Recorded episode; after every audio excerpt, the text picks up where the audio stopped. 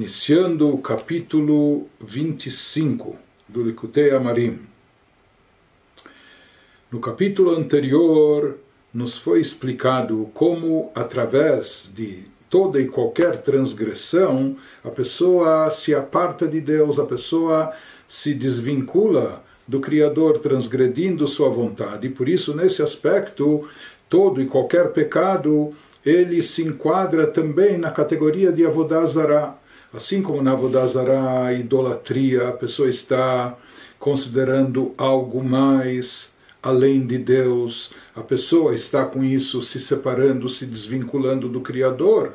Da mesma maneira, ele nos explicou, nos explicou extensamente no capítulo anterior como através de qualquer transgressão seja da Torá ou mesmo só de ordem rabínica, independente da gravidade da transgressão. O fato é que a pessoa está contrariando a vontade de Deus e com isso ele está se apartando, naquele momento pelo menos, naquele instante que ele comete o pecado, ele está se separando de Deus. E o fato da pessoa ser capaz de cometer um pecado e não não se abster dele, não sacrificar a sua vontade, sua paixão, seu desejo, seu interesse, né? da mesma forma que ele faria quando talvez tivesse até que sacrificar a própria vida se ele fosse submetido à aprovação, ao teste de cometer idolatria. Se no caso da idolatria a pessoa é capaz de ir até o martírio, a pessoa está disposta, o Yodi está disposto a sacrificar a própria vida, por que, que ele não sacrifica o seu desejo, que é uma coisa muito mais fácil? Por que, que ele aqui não sacrifica a sua paixão momentânea? e se abstém do pecado. Então nós explicamos que isso acontece porque ele é acometido, ele é invadido por um ruach shtut, por um espírito de, de tolice. É? Ele fica naquela hora como tolo, bobo, ou seja, algo que engana ele faz ele pensar de forma equivocada. Isso que nós explicamos no capítulo anterior, que esse, esse espírito de desvario anestesia a pessoa, fazendo ele esquecer do amor intenso, do amor intrínseco que ele possui dentro de si para com Deus e também enganando a pessoa, fazendo ela pensar que não tem problema, esse pecadozinho aqui não vai, não vai afetar a sua integridade judaica, o seu judaísmo, a sua fé, etc. E tudo isso são enganos, equívocos cometidos ou eh, provocados pelo Yetzerará, pela inclinação negativa. Partir daquilo que nós explicamos no capítulo anterior, ele vai nos dizer agora, concluindo essa sequência de capítulos que ele vem nos explicando desde o capítulo 18 até agora o capítulo 25, ele vai nos explicar como a partir de toda essa exposição, nós vamos entender o versículo bíblico que ele estava se referindo, como é muito próximo de ti a coisa, coisa quer dizer aqui eh, a prática de Torah e mitzvot em todos os seus aspectos, seja na tua boca os preceitos que envolvem a atuação verbal da pessoa, o bilvavchai, mesmo aquilo que está, o que tem que estar no teu coração, ou seja, que você tenha o sentimento genuíno de amor e reverência a Deus no teu coração, lá assotou que te leve a fazer, a praticar, a cumprir toda a Torá e mitzvot. Então, nós havíamos perguntado, aparentemente isso não parece tão fácil, tão simples, tão acessível, como que a Torá então afirma que Karov Lecha Davar, que é próximo de ti o cumprimento disso, essa coisa, e não só Karov, que Karov Lecha Meod é muitíssimo próximo de ti. Então ele volta a isso e nos explica, Vezeu Shekatuv, que Karov Lecha Davar Meod, Shebechol Et Uvechol Shah, Beyado Shel Adam Ubirshuto, הוא להעביר רוח שטות והשכחה מקרבו, ולזכור ולעורר אהבתו להשם אחד, המסותרת בוודאי בלבבו בלי שום ספק. Traduzindo, ele nos diz que a partir de tudo que nós vimos, no estudamos nos capítulos 18 a 24, isso nos permitirá explicar o versículo bíblico em Deuteronômio 30, a coisa está muitíssimo ao teu alcance, etc. Ou seja, a devoção está muitíssimo ao teu alcance, não só a prática das mitzvot, mas até a devoção no, no seu íntimo, no teu coração. Porque sempre, a cada momento, qualquer momento, a pessoa tem poder e capacidade de se livrar do espírito de desvario e da inconsciência que pode existir dentro dela, como ela pode eliminar esse espírito de tolice, como ela pode evitar de ser acometida por essa inconsciência que lhe faz esquecer do amor a Deus, etc., recordando e despertando o amor a Deus único, que sem dúvida nenhuma encontra-se com certeza dormente em seu coração. Ou seja, a pessoa possui esse sentimento, como nós dissemos, apenas que esse sentimento pode estar em estado dormente, mas na realidade sempre é próximo da pessoa e muito próximo da pessoa. Isso é algo acessível, só despertar esse sentimento, acordar ele um pouquinho, estimulá-lo. Na realidade, se nós formos eh, comparar com aquilo que o Alter nos explicou até o capítulo 18, até o capítulo 18 ele também nos falou do amor a Deus e que o amor a Deus é a fonte do cumprimento de todos os preceitos da Torá. É, é o sentimento motivador que estimula e que leva à prática de todos os preceitos. Porém, o amor que ele se referia até o capítulo 18 era um sentimento gerado por pensamento, ou seja, um sentimento, uma emoção decorrente da meditação. Lá ele, ele, ele expunha, ele tratava de um Yehudi que ele para, pensa, reflete na grandeza de Deus, medita sobre a atuação de Deus no mundo, no universo, na sua própria vida, etc. E com isso desperta essa emoção sublime, esse sentimento de amor a Deus.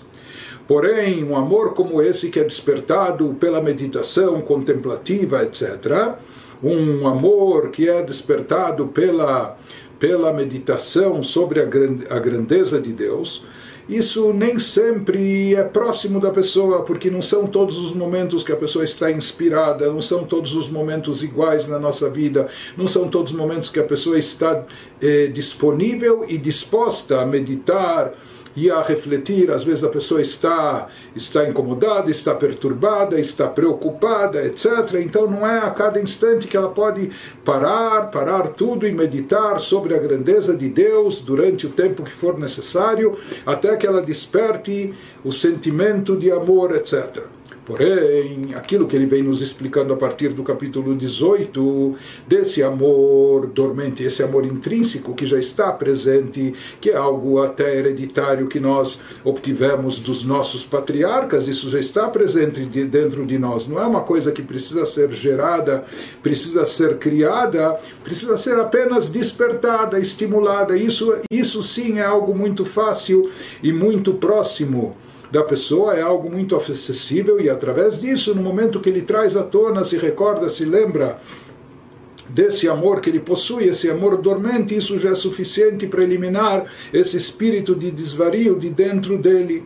Aquilo que faz ele pensar que através de outros pecados que não sejam idolatria, ele não está se separando de Deus. E como nós vimos, não é assim. Na realidade, com cada transgressão que ele comete, ele se afasta. Cada transgressão tem um pouco de avodazará nesse sentido, como de idolatria, porque aparta, separa a pessoa de Deus. Por isso ele nos diz esse equívoco que que a alma animal faz a pessoa pensar, refletir, que mesmo cometendo pecado ela continua ainda eh, íntegra em relação a Deus, ela continua sendo uma, uma alma judia especial, etc. Ou mesmo aquilo que isso é um equívoco provocado pela tolice, não é? E a mesma coisa também o que faz ele esquecer desse amor, que é um sentimento tão, tão importante que está dentro dele. Tudo isso, no momento que ele traz à tona, que ele apenas se lembra, estimula, recorda-se desse amor, desse amor dormente que ele possui, isso já é capaz, com isso ele já consegue combater toda inclinação negativa e se abster de qualquer pecado. Zeu Shekatuv, ele nos diz, isso que está escrito, o Bilvavcha, esse é o significado das palavras bíblicas. A coisa está muitíssimo ao teu alcance, em tua boca, e não só em tua boca, para pronunciar palavras de Torá, de oração, ou o que for, mas também em teu coração, para que possa fazê-la. Ou seja, não só fazer a Torá, as mitzvot, mas também com sentimento em teu coração.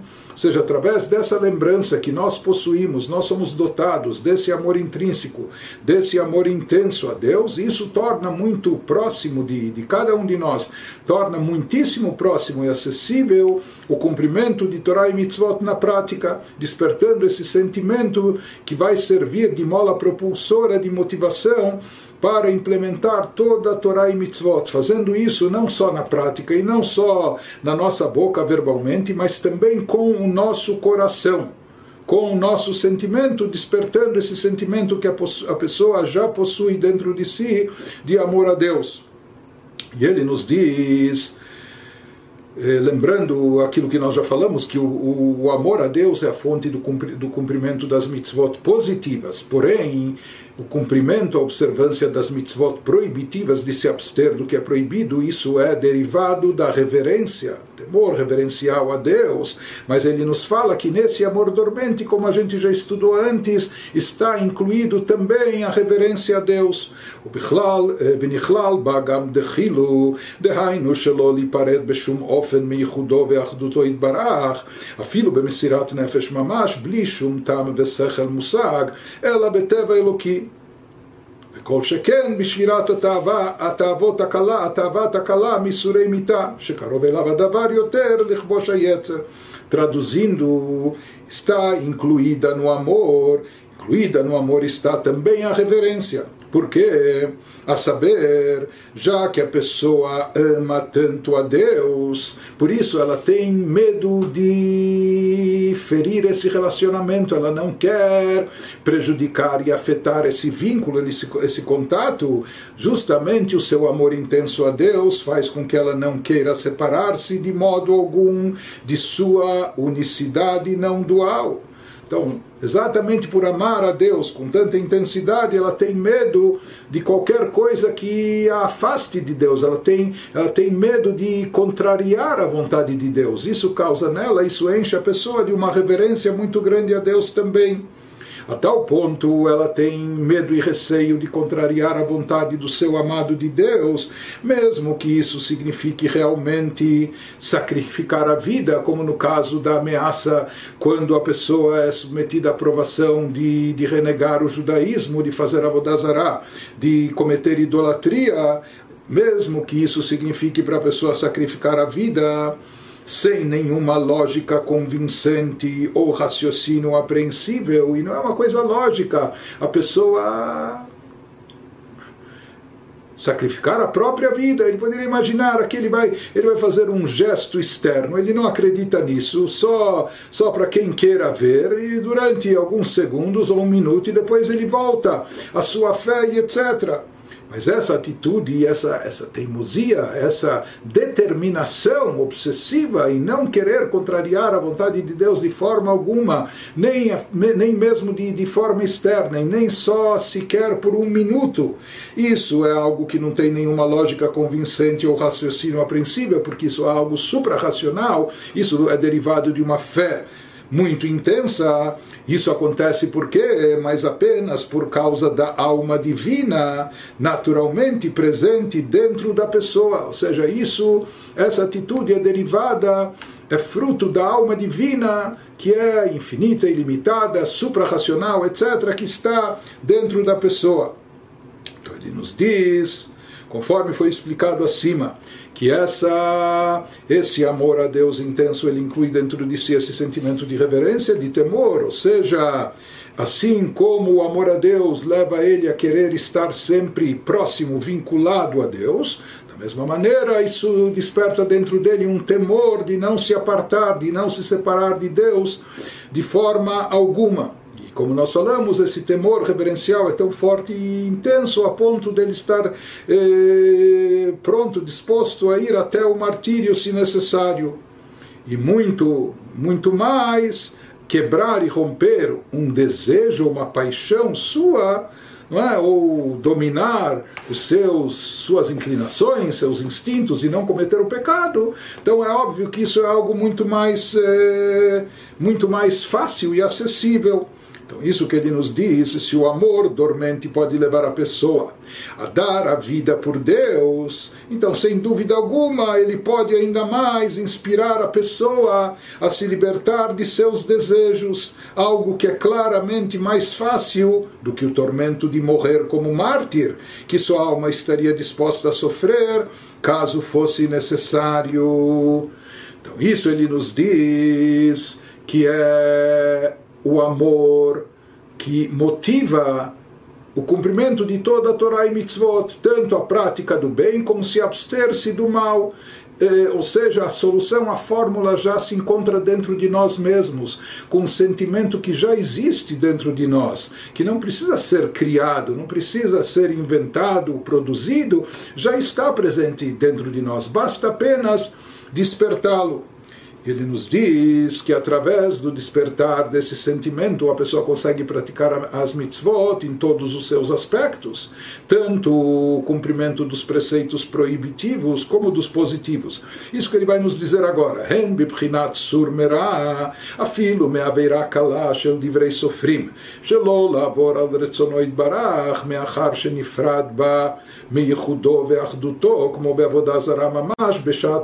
Como traduzindo, ele nos diz certamente então baseado nesse nesse sentimento, nesse amor dormente, a partir disso a gente entende que então está mais ao seu alcance. Na linguagem bíblica, superar a sua má inclinação, a pessoa pode superar sua má inclinação, o que requer um sacrifício relativamente pequeno do prazer, Aqui ela está sacrificando sua vontade, seu prazer, sua paixão. Isso é um sacrifício muito menor do que sacrificar a própria vida. Então aqui a dedução óbvia, ululante, se a pessoa, se esse Yehudi sabe que se colocado contra a parede, ele estaria disposto a sacrificar a própria vida para não cometer avodazará. O que, que significa cometer avodazará? Idolatria, separar-se de Deus. No momento que ele se conscientiza que através de qualquer pecado e transgressão ele também está se separando do Criador. Então ele pode, simplesmente despertando esse amor dormente, ele pode se abster com facilidade de cometer essa transgressão, porque sacrificar esse desejo, esse prazer dele, é uma coisa muito mais fácil do que Deus nos livre ter que ir até o martírio sacrificando a sua vida para se manter íntegro, fiel e alinhado com Deus. Isso que ele nos diz que essa consciência da pessoa lhe possibilitará. Então a pessoa só tem que despertar essa consciência, essa consciência que é derivada desse amor dormente. E essa consciência lhe, lhe possibilitará, na linguagem dos Salmos 34, desviar-se do mal, que é um aspecto das mitzvot, o cumprimento dos preceitos proibitivos, e evitar transgredir qualquer proibição. Por que, que a pessoa comete uma proibição? Porque é gostoso, porque é atraente, porque é conveniente, porque, enfim, não é? Então, quando a pessoa despertar esse sentimento de reverência a Deus, ele vai poder desviar-se do mal e evitar transgredir qualquer proibição, mesmo uma proibição rabínica menor, não só da Torá, mas também aquelas de ordem rabínica. E por que, que ele se abstém para não violar a vontade de Deus? Porque ele não quer contrariar a vontade do seu amado, já que ele ama a Deus tão intensamente, ele quer estar alinhado com Deus por natureza, não é? Como Baal Shem Tov dizia que um Yehudi não quer nem pode se apartar, se separar de Deus, essa isso por natureza. Então, como aprendemos no capítulo anterior, então está expressa, como a gente disse, já que cometendo qualquer transgressão, está expressa igualmente em todas as proibições, sejam bíblicas, sejam rabínicas, o fato da pessoa se desvincular de Deus na hora do pecado, visto que no momento da transgressão ela se separa da unicidade e não dual de Deus, como se tivesse literalmente adorado ídolos, que esse é o efeito, o resultado da idolatria da Vodazara, conforme discutimos longamente no capítulo anterior. Isso ele nos diz que vai levar a pessoa a se abster, a poder se abster com facilidade de qualquer pecado, de qualquer transgressão. Apenas eh, trazendo isso à sua consciência, lembrando esse amor e o que ele envolve, o que ele acarreta. Porém, aqui a gente ainda poderia pensar, questionar, ainda poderia haver uma, um questionamento, uma pergunta. Em qualquer pecado nós falamos que existe uma separação de Deus, ao contrariar a sua vontade. Então, poderia se perguntar, aparentemente, qual é a prova? Que a gente fala, olha, se a pessoa estaria disposta a sacrificar a própria vida, no caso de, para não cometer a idolatria, então é claro que sacrificar sua vontade, seu desejo, sua paixão, em coisas muito mais simples, é algo muito mais fácil. Né? Mas aqui a gente pode perguntar, que prova e evidência que a gente está tratando de, de a gente está tra trazendo do caso de Avodazará, de idolatria, que a pessoa lá é capaz de ir até o martírio, não é? Aí a gente diz, então, quanto mais quando se trata de sacrificar um pequeno prazer momentâneo, passageiro, não fazendo um pecado, que isso tem que ser uma coisa bem mais fácil, bem mais simples. Não é? Porém, que aparentemente pode se questionar essa comparação. No caso de outros pecados, nós sabemos que depois do ato da transgressão, depois do cometido pecado e de cometido pecado, quando se trata de um pecado que não acarreta eh, extirpação da alma, separação, morte espiritual da pessoa, de caret, como se chama, ele pode fazer chuva, nós sabemos que ele pode retornar a Deus, se arrependendo e com isso resgatar a sua espiritualidade, não é? diferente de Avodazará. Avodazará é atravessar a linha vermelha de forma total. Avodazará é idolatria. Isso é negação da unicidade de Deus, da existência do Deus único que isso é realmente um pecado transgressão grave que de acordo com a Torá é, é sujeito a esse essa é, provoca esse corte da conexão da alma. Isso é uma morte espiritual. Então a gente poderia pensar talvez é diferente. No caso de Avodazara já que no consciente ou subconsciente o Yehudi, o judeu sabe que isso vai acarretar uma morte espiritual isso vai acarretar é, uma cisão, um corte da sua conexão com a sua fonte raiz, com a divindade. Porém, outros pecados que não são tão graves, que não são não são sujeitos a tal penalidade ou não tem por isso tanta gravidade. Ele sabe que pode fazer chuva, então talvez aqui haja mais um subterfúgio, talvez haja mais uma racionalização por parte da pessoa dizendo Sabe o que? Em Avodazará, de fato, para idolatria ele estaria disposto até a sacrificar a própria vida para não cometer. Mas outros pecados, no fundo, no íntimo, ele pode estar pensando, talvez não são tão graves, pelo menos pelo fato de que em seguida eu posso fazer chuva. Depois, agora ele vai aproveitar, ele vai usufruir, fazendo o pecado, não é? vai satisfazer sua vontade, seu prazer, e ele fala depois, eu sempre tenho a chance de me arrepender, de, de retornar a Deus, de corrigir o meu ato, de espiá-lo. Então ele nos diz que na realidade esse raciocínio não procede. Por quê? Porque pela, pela Allahá, mesmo em caso de idolatria, que é uma coisa tão grave que causa essa cisão, esse corte de conexão com a fonte origem, essa morte espiritual, etc. Na realidade, mesmo no caso de Deus nos livre, um judeu que cometeu idolatria, ele também pode arrepender-se depois. Se fosse para se basear na, na possibilidade de chuva em seguida, então mesmo idólatra também pode fazer chuva seja, o Yehudi, mesmo quando submetido à aprovação, a esse teste de cometer idolatria, ele também poderia racionalizar, pensando, sabe o que ele faz agora? Ele não deveria fazer, não deveria se ajoelhar, se curvar, etc. Mas sabe o que? Depois ele vai fazer chuva. Ele também poderia se basear nesse raciocínio, nesse pensamento. Mas na prática, nós vemos que a reação dos Yehudim não foi essa eles literalmente foram até o martírio. E na realidade nós vamos ver, nós vamos ver que essa questão de chuva posteriori tem suas limitações, mas nós vamos ver isso em seguida.